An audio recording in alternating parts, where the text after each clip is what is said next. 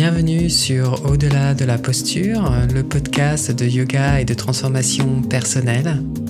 Je suis Jean Itier, enseignant de yoga et formateur, et je vous propose toutes les deux semaines des outils concrets pour vous aider à trouver des réponses à des questionnements, à avancer dans votre pratique du yoga et à redonner du sens à votre vie pour trouver le courage de vivre en fonction de qui vous êtes vraiment.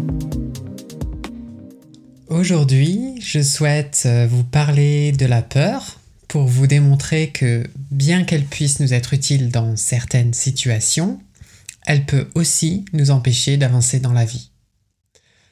Pour pouvoir comprendre nos peurs et nous en libérer, il est bon d'en connaître leurs origines pour ensuite les désamorcer. Alors, pour découvrir notre toute première relation à la peur, il est selon moi nécessaire de se tourner vers notre passé et plus précisément vers la petite enfance. Imaginez un nourrisson qui a faim et qui se met à pleurer pour attirer l'attention de ses parents.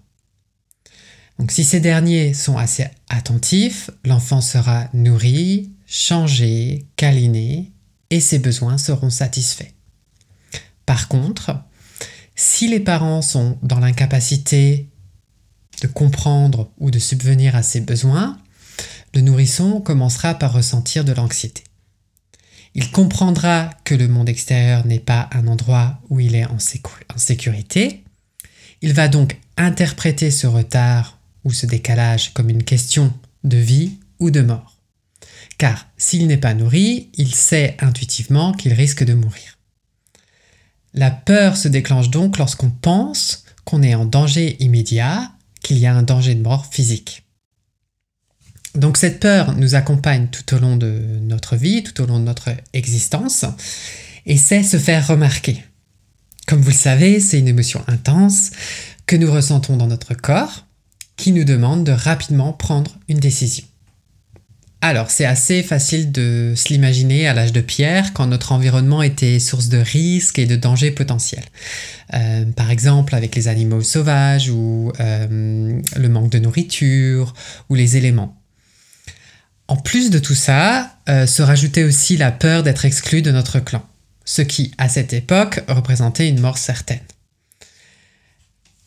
Dans notre société actuelle, il n'y a pas de vrai danger euh, imminent, euh, mais nous interprétons tout de même nos défis quotidiens en tant que tels, et le problème survient lorsque nous sommes dans une peur constante de bien faire, euh, de mal faire, de déplaire, de ne pas savoir comment faire, de ce que les autres pensent de nous.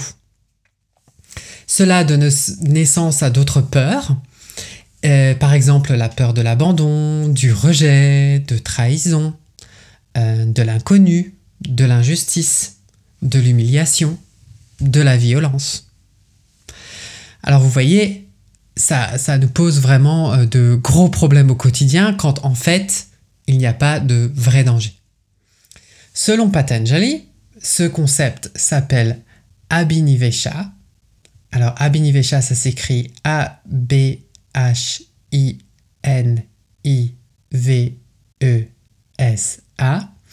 Et ça veut dire s'attacher au sentiment d'être soi. C'est d'une certaine manière s'accrocher à la vie pour la préserver contre la mort. C'est une peur qui naît pour protéger notre ego, qui, si vous avez écouté les épisodes précédents, vous savez que notre ego est une fausse identité. Donc c'est une peur qui naît pour protéger notre ego. Et nous pouvons donc en conclure que c'est la peur de lâcher prise, la peur de l'inconnu, de ce qui est incertain, et donc la peur de la mort. Notre cerveau ne fait pas non plus la différence entre nos peurs passées ou nos peurs futures quand on s'inquiète de quelque chose qui n'est pas encore arrivé. Alors, soit nous revivons nos peurs passées comme si elles étaient euh, réelles ici et maintenant, soit nous projetons ces peurs vers l'avenir en anticipant le ressenti de cette émotion négative. Et ce voyage temporel nous paraît vraiment réel ici et maintenant. Donc le cerveau ne fait aucune différence. ça pose un vrai problème parce que ça nous empêche de prendre de bonnes décisions et peut nous bloquer et même nous priver d'exprimer notre potentiel. Alors, comment surmonter euh, de telles peurs? Dans la pratique du yoga, on va, euh, comme toujours, se relier à un objet. Donc on commence par le lien avec un objet de concentration. Et ensuite, on va créer un espace entre soi et l'objet de concentration.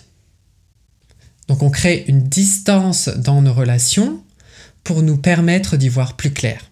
Ce que Patanjali appelle Viveka, V-I-V-E-K-A, ce qui veut dire le discernement.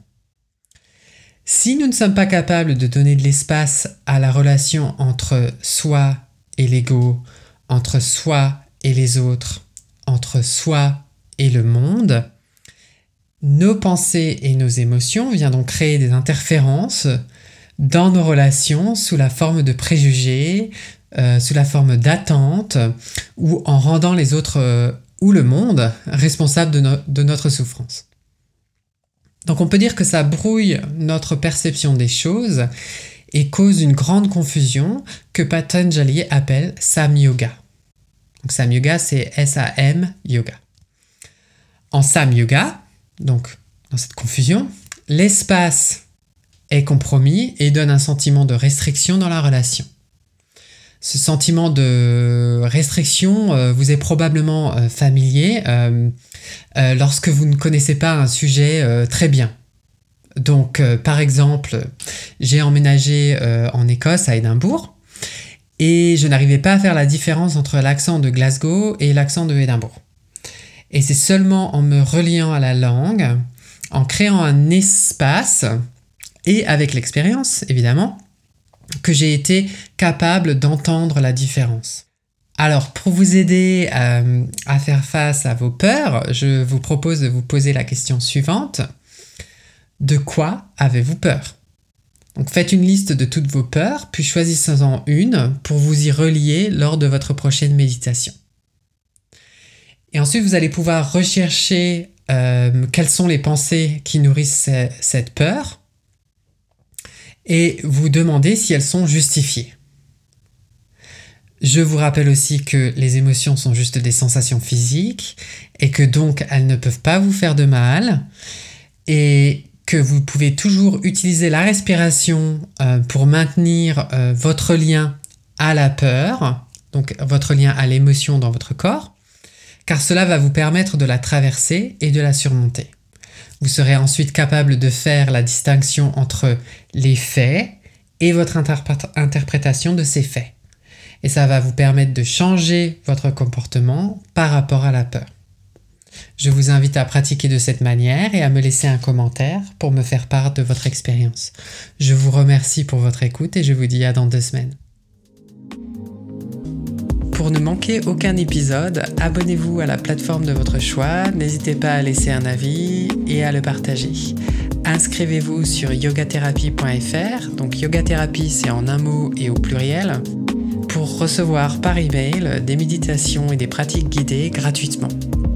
Si vous souhaitez aller plus loin dans votre pratique personnelle, j'ai créé un programme d'accompagnement en ligne pour les personnes qui souhaitent progresser dans leur pratique du yoga sans pour autant vouloir devenir enseignant. Si vous êtes plutôt intéressé euh, par l'enseignement du yoga, je propose aussi une formation présentielle en Alsace et vous retrouverez tous les détails sur mon site yogatherapie.fr.